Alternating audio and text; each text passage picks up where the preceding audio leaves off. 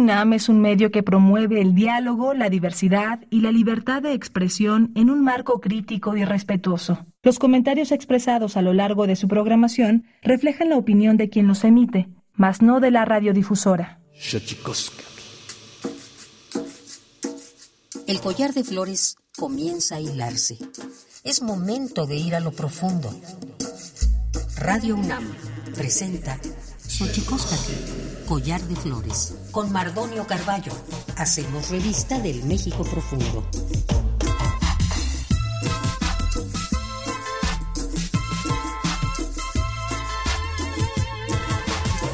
Queritztoquen, tatamen, guananame, ichpocame, tilpocame, oquichpilme, siguapilme, guanochitlen, techcaquin, pagnihuacatepos, tlahtoli, teni, Hueyitan, Damachtiancali y tocan Universidad Nacional Autónoma de México, tocan Tiyolpaquin, Papanican, Timitzelian, Panitochan, Tlen, Titocaltiquen, Xochicoscat, Collar de Flores. Hola, ¿qué tal, señoras y señores, niños, niñas?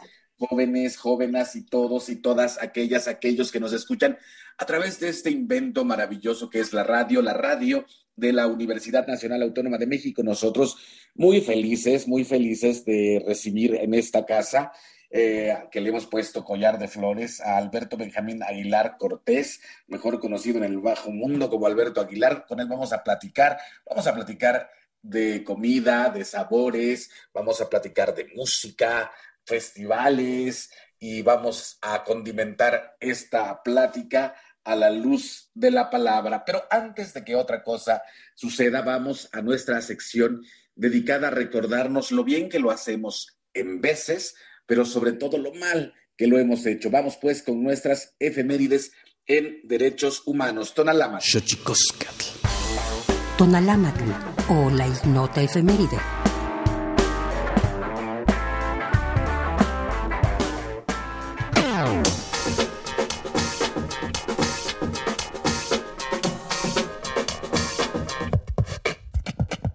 6 de noviembre de 2015. En México se emite la Recomendación General número 23 de la CNDH sobre el matrimonio igualitario entre parejas del mismo sexo, haciendo un llamado a frenar la estigmatización y discriminación contra la población LGBTTI en México.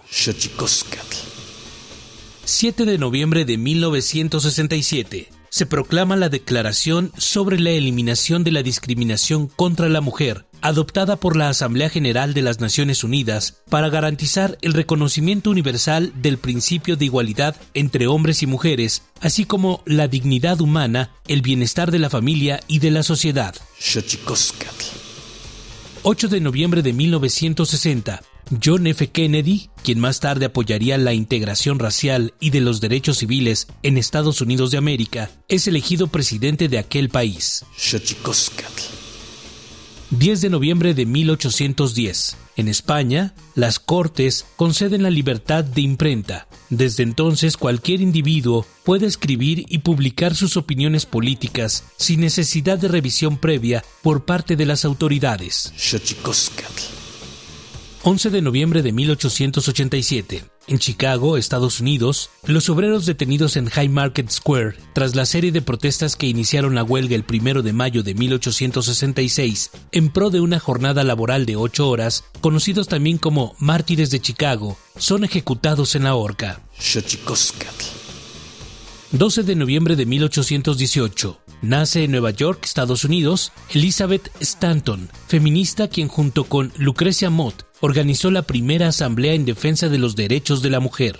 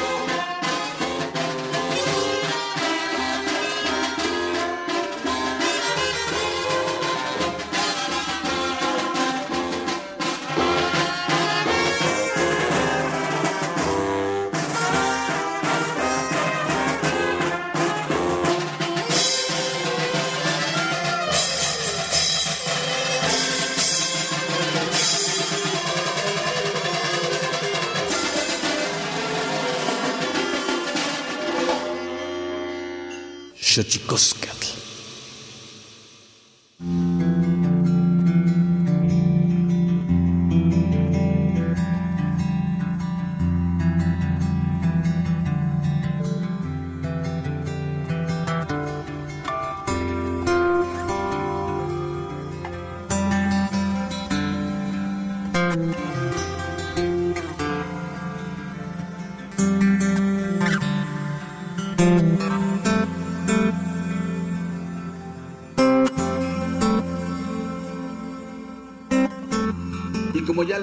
está con nosotros Alberto Benjamín Aguilar, diseñador gráfico, fundador, cocinero, eh, socio de un restaurante que está en la colonia Portales de la Ciudad de México que se llama El Convite, un espacio eh, referente en torno a la gastronomía de esta ciudad, pero también por la parte eh, que desarrolla culturalmente hablando a través de la música. Es muy común eh, saber y escuchar eh, de las intervenciones jazzísticas en el convite o de las intervenciones musicales en general.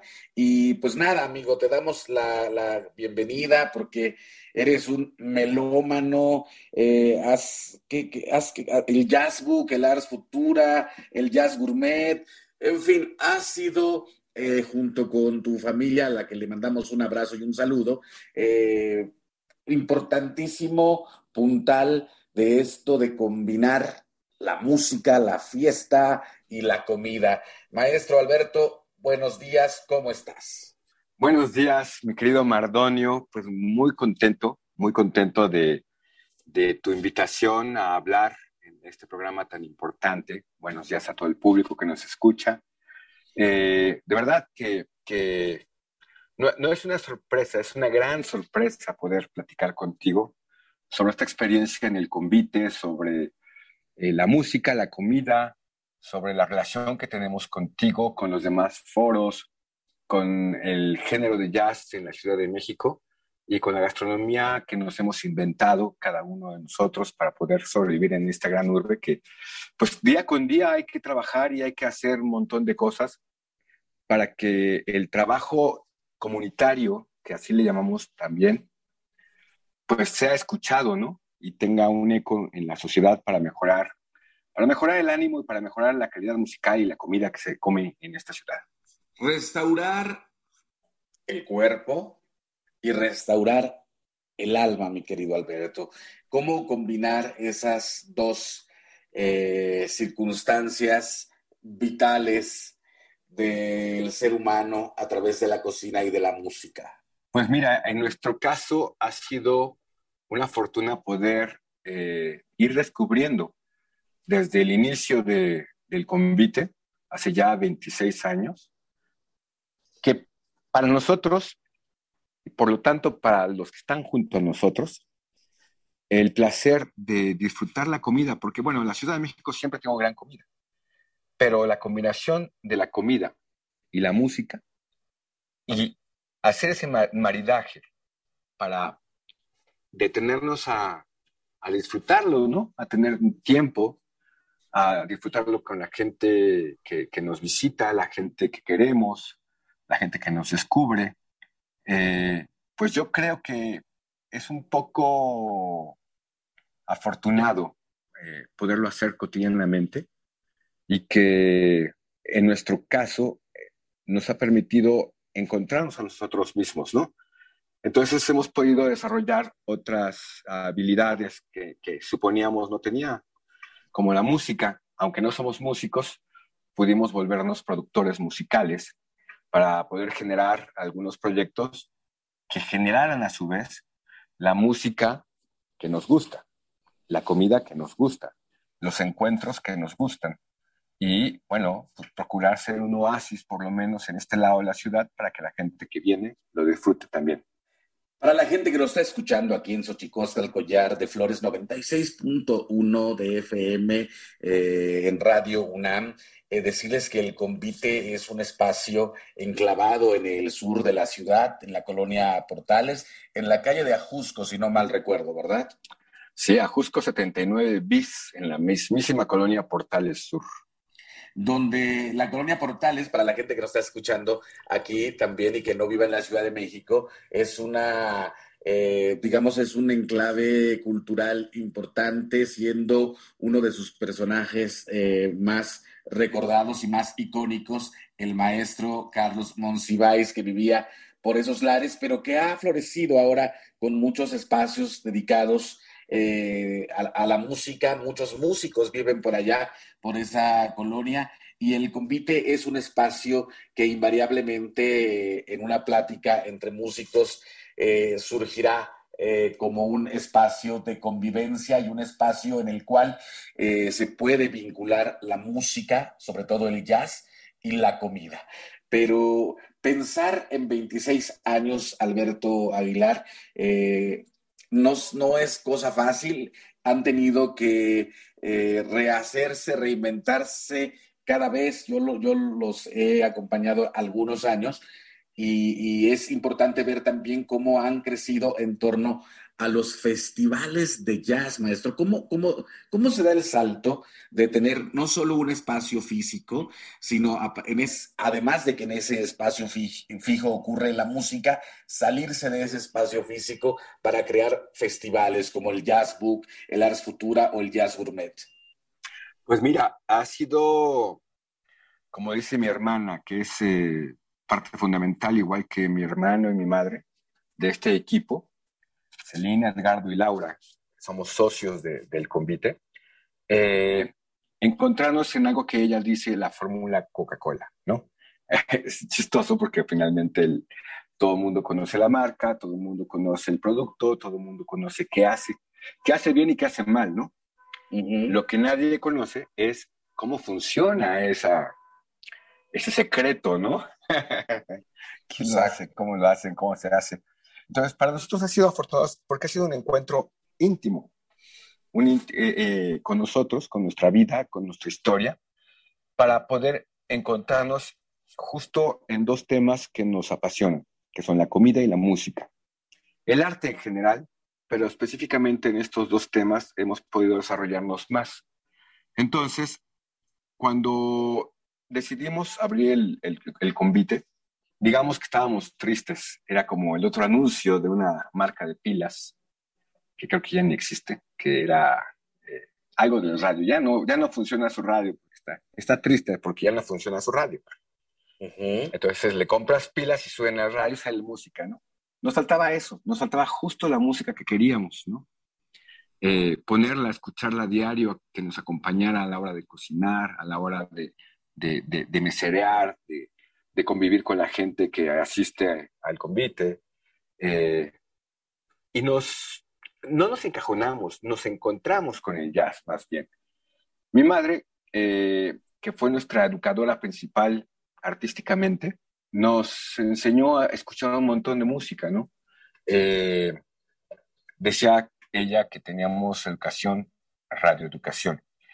Este tipo de, de estación de radio tan ecléctica tan, tan versátil, tan amplia en su gama de, de géneros de calidad, que en mi casa se seguía esa como de forma de imitación, la compra de discos, la ida a los conciertos, uh, no había límite, no había una idea de solo escuchar clásica o jazz o salsa o, o, lo que fuera. Era un gusto muy amplio, pero, pero real. Entonces nos llevaba a conciertos a todos lados donde hubiera conciertos, que entonces había muchos conciertos gratuitos, o conciertos pagados para un precio accesible. Entonces escuchamos desde la música eh, de Mario La Vista hasta Silvio Rodríguez o, música de jazz eh, en el Teatro de la Ciudad, presentaciones de disco. Eh, fue, fue una educación de ese tipo. Y en casa se escuchaba todo ese tipo de música, porque también eran, ah, eran melómanos, mi padre y mi madre, pero mi madre era mucho más abierta en este sentido, y el jazz en algún momento quedó claro que era como la música que más nos gustaba.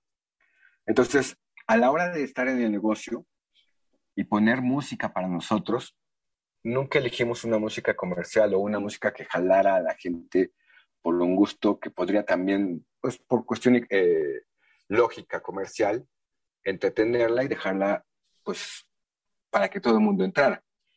entendimos que lo importante era lo que nos gustaba y que podíamos compartir. Entonces, esa música que había en casa, que eran discos y, y gustos, los llevamos al convite y los pusimos, sin darnos cuenta que la gente sí ponía atención en lo que escuchaba, sí, sí, sí sorprendía muchas veces, otras veces eh, nos felicitaba por, por la buena calidad musical de, de, la programación y que además quedaba perfecto con la comida que hacíamos. Esa fue la forma en la que llegamos a, a posteriormente a ir haciendo conciertos en vivo en el convite y después eh, por una cuestión gustosa de festejar los 15 años, eh, pudimos tener la posibilidad de hacer un festejo masivo, porque evidentemente no íbamos a caber en, nuestra querida fonda, eh, y pensamos de casi, casi así como en estas ideas, eh, como decía mi abuela, ¿no? Si sueñas, exagera, ¿no? Y exageramos. Entonces dijimos, el Teatro de la Ciudad. y, bueno, hicimos un concierto, lo anunciamos de voz en boca, de boca en boca, literalmente, porque no éramos muy duchos con las redes sociales, apenas estaban realmente en efervescencia. Eh, comunicamos a nuestros clientes, a la familia, y nos aventamos a la aventura de, de hacerlo con, nuestros recursos, con nuestros contactos, con los queridos amigos músicos que iban con nosotros en esa aventura. Y eh, abrimos la posibilidad con, la directora de, Cultura de la Ciudad de México, porque le gustaba, porque se, dio cuenta que podíamos colaborar. Estábamos en ese momento haciendo una colaboración de un pequeñito festival invitado dentro de la Feria Internacional del Libro del Zócalo. Entonces, eh, se dio la posibilidad porque hubo una fecha y nos dijeron que si no queríamos presentar algún concierto de jazz. Y lo que dijimos, bueno, queremos presentar un concierto de jazz, pero para festejar los 15 años del convite. Perfecto. Pero eh, nosotros éramos unos novatos y nos dieron una fecha que todo el mundo había, todo mundo había rechazado, ¿no? porque según los sabiondos de esto, ese día no iba a haber gente, ¿no? Entonces, eh, nosotros lo sabíamos, lo aceptamos y quedamos satisfechos con la posibilidad de que si no funcionaba y no fuera nadie, eh, pues mi coche pasaba a ser vendido y pagábamos la cuenta, ¿no? Entonces, eh, pues pasó una cosa mágica porque un día antes no teníamos más que siete boletos vendidos, que era la compra que habían hecho mis hermanos y mis tías. Y bueno, pues ya sabíamos que iba a ser un concierto privado en un gran teatro. Pero, oh, sorpresa, al día siguiente, que era domingo, y era uno de los días efectivamente más difíciles de las fechas que se pueden dar en un teatro, como el Teatro de la Ciudad, en el centro histórico, en un momento en el que había, pues era posibilidad de que funcionara, se hizo una cola gigantesca, yo salí a verla porque analizaron, de amigos, clientes y familia. Y de gente que no la conocía, pero nos había escuchado o visto en el Zócalo con, nuestro pequeño festival, y se llenó. Entonces fue como, como dicen los grandes carteles de los festivales, sold out, está ya, totalmente. Fue muy emocionante. No ganamos dinero, porque no era la intención ganar dinero, pero logramos eh, esta seguridad de saber que lo que estábamos haciendo estaba bien. Perfectísimo. Estamos aquí en Xochicóscar, Collar de Flores 96.1 de Radio UNAM, platicando con Alberto Aguilar, fundador, cocinero eh, del, de El Convite, un espacio que si usted no ha conocido, lo debe conocer porque como ya ha podido apreciar en la charla que estamos teniendo con él, eh, es, una, es un maridaje perfecto entre la música y la comida. Vamos a nuestra sección dedicada a develar los secretos de los idiomas, porque los idiomas tienen en sus secretos. Tlachtolcuepa. El Instituto Nacional de Lenguas Indígenas presenta Tlachtolcuepa, o la palabra de la semana.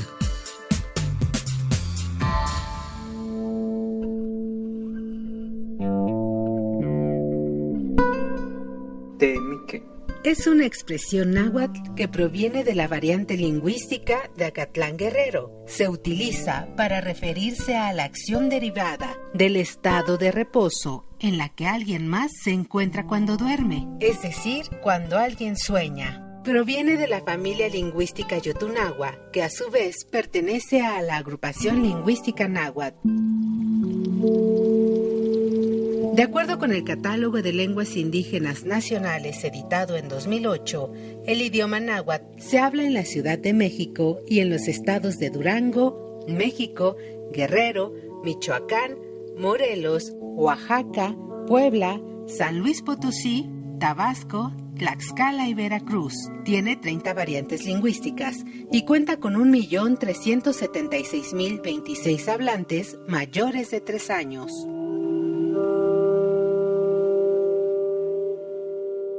Xochicóscatl.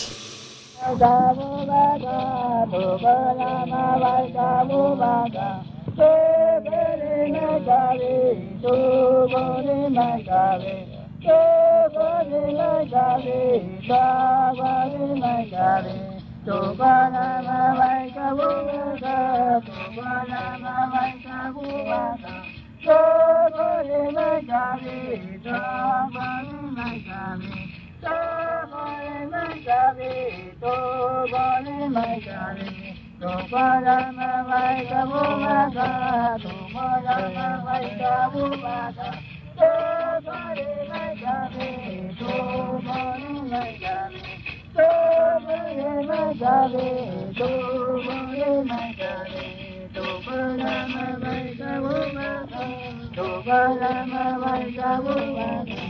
Don't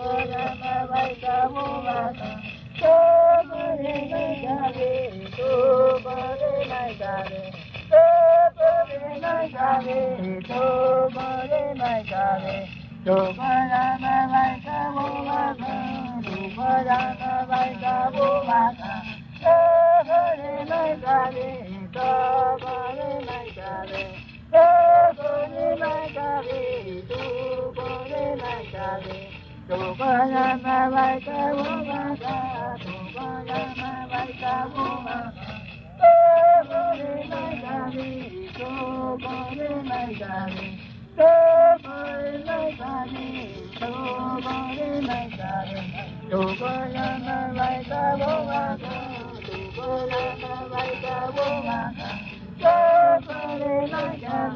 tu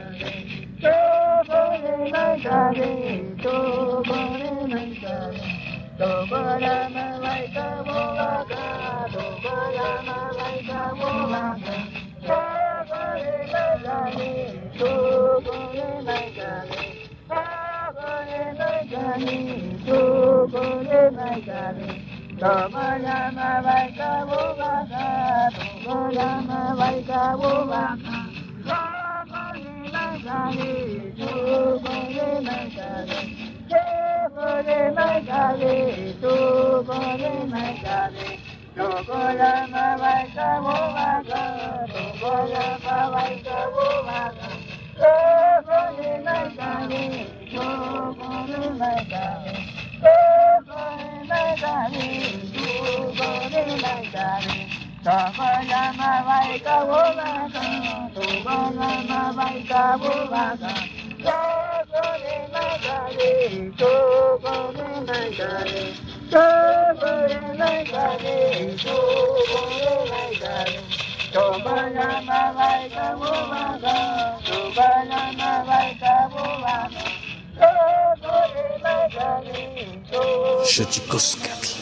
Pluriversos PUIC, un mundo culturalmente diverso. Espacio en colaboración con el Programa Universitario de Estudios de la Diversidad Cultural y la Interculturalidad.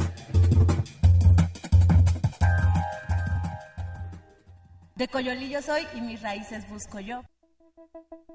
Los pueblos afrodescendientes representan gran parte de la diversidad nacional, pues han heredado y construido prácticas culturales y formas únicas de relacionarse con el mundo. Sin embargo, a pesar de la lucha por su reconocimiento, a la fecha no se sabe con exactitud cuál es la población total afromexicana. Si bien en la encuesta intercensal del INEGI realizada en el año 2015 se precisa un dato de un millón de habitantes afromexicanos, este número es tan solo una muestra. El pueblo afromestizo de Coyolillo cuenta con un gran número de población afrodescendiente. La historia dice que sus primeros colonos fueron esclavos africanos liberados de haciendas aledañas en Actopan, Veracruz. De esta comunidad conversamos con Jacqueline Sánchez López, quien nos describe el legado cultural que persiste en su localidad al visibilizar que existían otros problemas de cultura, de identidad, de racismo, se empieza a incursionar en otros temas. Por ejemplo, ahora contamos con diferentes talleres. El taller de danza africana que lo da la maestra Gabriela Kushle, eh, en el que tratamos de revitalizar ese movimiento, ese baile del cuerpo que se nos da como natural, pero que muchas veces no lo, no lo hacemos por pena o porque se nos ha dicho que no está bien.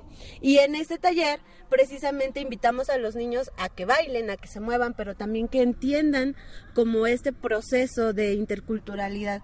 Con África los ritmos que bailamos principalmente son de Guinea. Para Jacqueline Sánchez, la celebración de libertad revitaliza la autoadscripción como afromexicanos. A propósito de ello, la joven originaria afrodescendiente mencionó la importancia de la participación e inclusión de esta población en el Censo Nacional 2020. Como pueblo tenemos derecho a decir lo que somos y desde cómo lo sentimos, ¿no? Va más allá, va, va, con esta cuestión de la cosmovisión y de cómo te formas y entonces yo digo que soy afromexicana y me siento muy orgullosa de serlo. Estamos impulsando algunas acciones para que las personas sepan contestar pero como lo sientan, o sea, no porque yo les dije que dijeran que son afromexicanos, sino porque de verdad se sienten parte de este pueblo, de esta comunidad y sobre todo que se reivindique esa parte de la historia que nos ha faltado, ¿no? Como dice la estrofa de una canción, de Coyolillo soy y mis raíces busco yo. Diversas organizaciones e instituciones educativas como la UNAM están poniendo manos a la obra en esta materia. Para ser parte desde la investigación y el análisis de este proceso censal 2020, que por vez primera incluye una pregunta dirigida a la población afromexicana para contarla. ¿Quieres saber más al respecto? Visita nuestras redes sociales. Nos encuentras como arroba puicunam en Twitter, Facebook, Instagram y YouTube. Y seguimos aquí en Xochicosca, el collar de flores, platicando con Alberto Benjamín Aguilar Cortés, eh, fundador, cocinero del Convite, junto con su familia, un espacio entrañable, enclavado al sur de la Ciudad de México, en la colonia Portales. Y bueno, eh, te preguntaba este salto de un, eh, de un espacio pequeño, salir de ese espacio pequeño a, producir festivales de jazz. Por el convite han pasado muchísimos, muchísimos personajes, muchísimas personalidades. Platícanos algunas, mi querido Alberto. Pues mira, ah, musicalmente ha pasado prácticamente toda la escena del jazz del país. Eh, hemos logrado hacer una buena relación a partir no solamente de la programación de, lo que hacemos como conciertos semanales, sino del compromiso que asumimos para promocionar eh, y, promover este género y todas las fusiones que pueda tener con, la demás música y, los músicos en México, por, porque nos dimos cuenta que era como nuestra historia, ¿no? Entonces, eh, fue un momento perfecto porque coincide con una generación de músicos muy talentosos, prácticamente de nuestra edad, que eh, venían también con muchísimas ganas de, hacer saber que su trabajo vale, eh, como, como autores, como compositores, como intérpretes, como generadores también de, cultura. Y bueno, pues entre los músicos que han venido, eh, de mis favoritos, porque tengo muchos amigos músicos, todos, pero hay, músicos favoritos, ¿no? A mí hay uno, él se llama Mark Andrews, que curiosamente tiene un nombre extranjero, pero es más mexicano que Chile. Eh, me gusta mucho Iraida Noriega, me gusta las improvisaciones poéticas locas de Lander me gusta el, trabajo de gente famosa que ha venido por, por suerte también, porque mi hermano es muy ducho en, en contactar, en hacer amistades fuertes con músicos, pero también ha venido otro tipo de gente que viene a escuchar y a comer. Y esa gente también, eh, pues nos, nos gusta porque termina siendo en muchos de los casos amigos. Y otros no son amigos, pero son eh, símbolos culturales, ¿no? Como decías, Carlos Monsiváis eh, venía frecuentemente y, nos, nos, tomaba como, como si lo conociéramos, pero, pero era un personaje impactante. A mí en ese momento en el que lo conocí, me daba cierto temor sentirme tan ignorante, ¿no?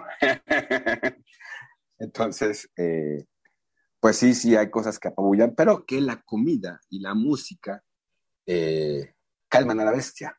Entonces, entonces es la forma de entrar y platicar y dialogar y reírse y entonces sí encontrarse, ¿no?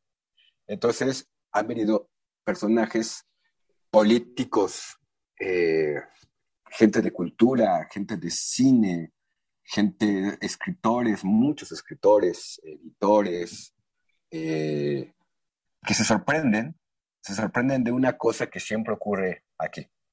Y es que los vecinos también vienen. Y también viene el barrendero y viene el de la tiendita. Y todos asumen su papel de una forma interesante porque nadie quiere ser más importante que el otro. Entonces nadie se mete con el otro, todo el mundo respeta, llegó primero el importante y entra primero, o llegó al último y se tiene que esperar, ¿no? Me acuerdo de alguna ocasión, platicaba hace poco con una, una querida amiga, Lorenza Manrique, que era eh, directora de los estudios Churubusco, que es amiga desde la prepa, ¿no?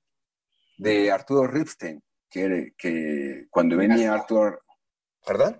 El cineasta, el director de cine. El cineasta, el cineasta de cine, el, el, maestro Arturo Ripstein. Entonces, eh, me daba la impresión de que no le gustaba venir, porque tenía una cara como, como enojado, porque además le tocaba, llegaban tarde, él y su equipo de producción tenían que esperarse en la banquita. Y ni modo, ¿no? Yo sabía que él era muy importante, yo sabía que estaba filmando esa película, en ese momento de la película, todas van como creciendo en cuestión de calidad y en cuestión de historia y de, jerarquía cinematográfica. Y ni modo, ¿no? Había que ser coherentes y tenía que esperarse, ¿no? Y ella me confirmó eso, me dijo, es que siempre estaba de malas o estaba como, como, como de malas, pero le encantaba venir. Él elegía venir aquí. Entonces, eh, a veces ocurre eso, ¿no? Uno, uno se queda con la imagen de lo que ve, pero vienen recurrentemente o la historia de otro personaje parecido a Arturo Ripstein, que era un, un obrero que trabajaba muy cerca, nunca supe dónde, pero siempre eran nuestros primeros clientes. Entonces, eh, era muy humilde el señor, pero muy mal encarado. Entonces siempre preguntaba, oye, ¿qué es esto? Y ponía una cara terrible y dice, bueno, me lo voy a comer a ver a qué sabe y se lo comía. Y nosotros procurábamos que la comida no se repitiera en mucho tiempo. Alguna vez lo logramos un año completo en no repetir platos. Y resulta que el Señor ponía una cara de desagrado para nosotros, terrible, que no tenía de otra, ni a dónde ir, ni modo, había que comer. Bueno, total que lo dejamos de ver una vez después de dos o tres años, que venía, pero nunca decía nada, ¿eh? Y ya, lo dejamos de ver dijimos, por fin dijo que ya no, algo no le gustó de verdad, ¿no? y entonces viene tres meses después con unas bolsas de frutas y nos dice, oigan, es que les tengo que contar algo. No me pude despedir de ustedes, pero traigo esta fruta de mi pueblo. Me corrieron del, del trabajo y no me pude ir sin despedir de ustedes, pero ahora que vine a la ciudad, les fruta de mi pueblo. ¡Wow! ¡Qué maravilla! Qué maravilla, pues son las experiencias eh, de estos espacios que con amor hacia dos aspectos fundamentales de la vida, como es eh, la música y la comida, logran, estimado Alberto. Y estamos intentando hacer una suerte eh, de, de retaíla de espacios que se dedican a la cultura, más allá, eh, más allá de, sus, de sus giros eh, principales, ¿no? Eh, pensamos en este espacio que esos espacios merecen mucho la pena y el convite es uno de ellos por la contribución a la cultura que hace a la Ciudad de México de manera importante, como ya usted, estimado Radio Escucha, lo puede ver a partir de la plática que tenemos con Alberto Aguilar, además amigo, y, pero la contribución que hacen en torno a la gastronomía y en torno a la música. Porque, como te, te decía hace rato en nuestra historia, la música es fundamental, es parte del placer, es parte de las ganancias, digamos, ¿no? De vida. en, la, en, en, esto de, de, de, ser suertudos y tener un foro y tener la posibilidad de tener muchos músicos maestrísimos en lo que hacen, no solo de jazz, música antigua, eh, música tradicional mexicana, eh, rock incluso. Y entonces, para nosotros, ese es el siguiente paso, seguir consolidando los festivales y en medida de que vayamos eh, volviendo a tener esa consolidación económica, crecer de alguna manera, pues como estaba planeado ya hacía tiempo. Pero eso nos va a llevar más tiempo, porque, porque finalmente te digo, fue muy duro esta etapa para los, los restauranteros, para los foros que se dedican a difundir cultura, fue todavía peor, porque hubo una prohibición que la mayoría de la gente probablemente hoy no se acuerda, y fue prohibir la música. Mm. Entonces, eh, pues estamos en esa etapa de, de, volver a juntar las piezas para poder hacer algo. Pues sin duda, eh, sin duda, querido Alberto Aguilar, sin duda, eh, dado el amor eh, con el que hacen las cosas, sin duda surgirá de ese amor nuevas esperanzas, amigo. Y pues estamos ya a punto de terminar este programa, esta entrega de Xochicosca, el collar de flores aquí en Radio UNAM 96.1. Eh, una reflexión, Alberto, acerca de la comida, de la cultura gastronómica, porque a veces en, esta necesidad eh, a todos se acostumbra uno menos a no comer, diría mi padre. la necesidad de comida se nos olvida que la comida es cultura. Claro. Eh, pues mira, yo, yo me he quedado a pensar mucho este último año, porque también tuve la, la fortuna de ser invitado a ser juez de un concurso que me pareció el más importante en toda la historia gastronómica de, de México, del México independiente, literalmente, que se llamó eh, ay, ¿cómo se llamó? ¿A qué, sabe, ¿A qué sabe, la patria? Exactamente, ¿a qué sabe la patria? Y bueno, la patria sabe a muchas cosas, a, a la comida de, del pueblo más recóndito de, de, del país, hasta la comida de los grandes restaurantes. Pero no solamente me quedé con la idea de a qué sabe la patria, sino tendré la posibilidad de saber, yo personalmente, y atreverme a ir a probar a qué sabe la patria. Entonces, es ese, ese, ese pensamiento que me quedé, lo estoy llevando a cabo ahorita, ¿no? Sin prejuicio de nada, ¿no? Wow. Sin, sin, sin, sin, sin límites de, de, de, distancia, de tiempo, incluso económicos, ¿no? Porque pareciera que es muy sencillo irse a comer una tlayuda a cualquier lugar del país, pero se necesitan ganas, se necesita tiempo, se necesita esfuerzo, se necesita dinero. Incluso es un poco, yo diría, más caro que irse a meter a un restaurante de cinco estrellas de aquí de la Ciudad de México, ¿no? Porque se necesitan ganas, se necesita ganas de apreciación, se necesita ganas de gastar tu dinero en ese viaje, se necesita ganas de aprender, se necesitan muchas ganas, se necesita ganas de respeto hacia, el, hacia la cocina nacional, de mil formas que se hace, pero que creo que debemos estar dispuestos a tenerlo. Porque si no, bueno, cualquiera viene con, con, con, con, bajo el brazo con un, un una zanahoria, un, un, brillante, cualquier cosa y nos deslumbra. Entonces creo que ahí está eh, el secreto para mí el siguiente año, en, en, no solamente la reflexión, en, ya, ya comencé a hacerlo, pero para mí es importante llevarlo a cabo con planes que tengo para, a, probar cosas, ahora sí que cosas de mi pueblo, ¿no? Literalmente, del pueblo donde mi madre nació. Ese es el... Qué maravilla. Pues Alberto Aguilar Cortés, eh, chef, cocinero, fundador del Convite, vayan al, Convite eh, y se encontrará que casi siempre, los fines de semana, los viernes hacen, hacen música, ¿verdad? Los jueves en la noche, viernes en la noche y sábados en la comida. Yo recomiendo que hagan reservación, que hablen. Es muy fácil encontrar nuestra información en cualquier eh, sitio de internet. Elconvite.com.mx o el convite. Van a encontrar luego, luego un logo negro que dice el convite Fonda y Café. Nosotros somos una fonda, no somos un restaurante y nos encanta hacer una fonda porque creo que eso nos, nos, nos queda más claro a todos que somos. Y, eh, a, convidar a la gente, compañero. Claro, claro, claro. Y entonces también pueden encontrarnos en, en la página de Facebook, que es el convite, en Instagram, en, en Twitter. Manejamos prácticamente todas las redes sociales y el teléfono directo que es el 55 5601 4052. Es recomendable hacer reservación porque el lugar es pequeño y se llena muy pronto.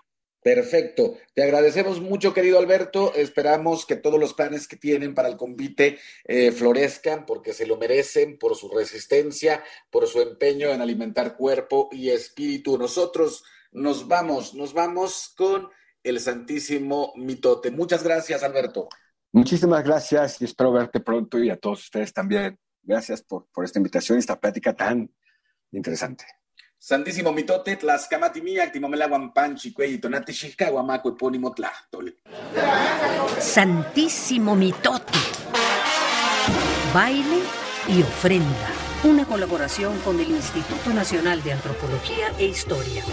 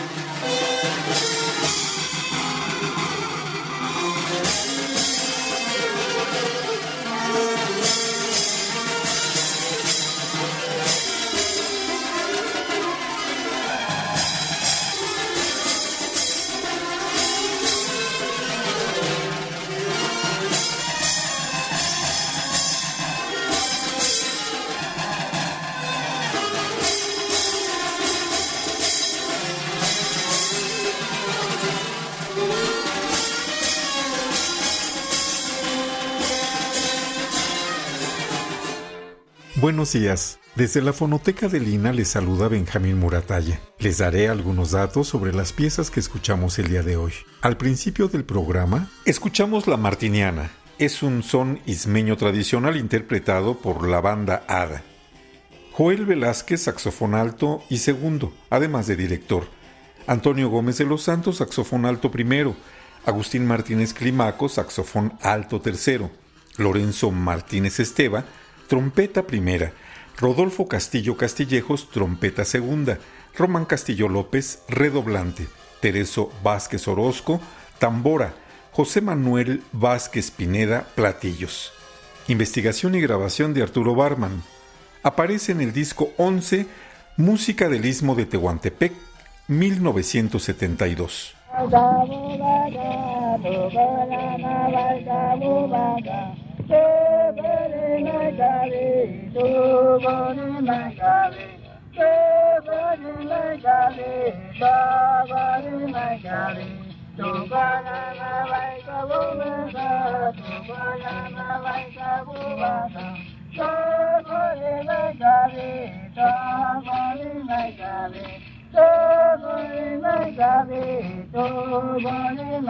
En segundo lugar, escuchamos Baika Tuturi, Tres Gusanos, Es parte de una música ritual. Lo interpreta la comunidad Pima de Piedras Azules, municipio de Temosachi, Chihuahua. Investigación y grabación Eugeni Porras Carrillo. Aparece en el disco 46 Yumare Ooba, música ceremonial de los Pimas de Chihuahua 2005.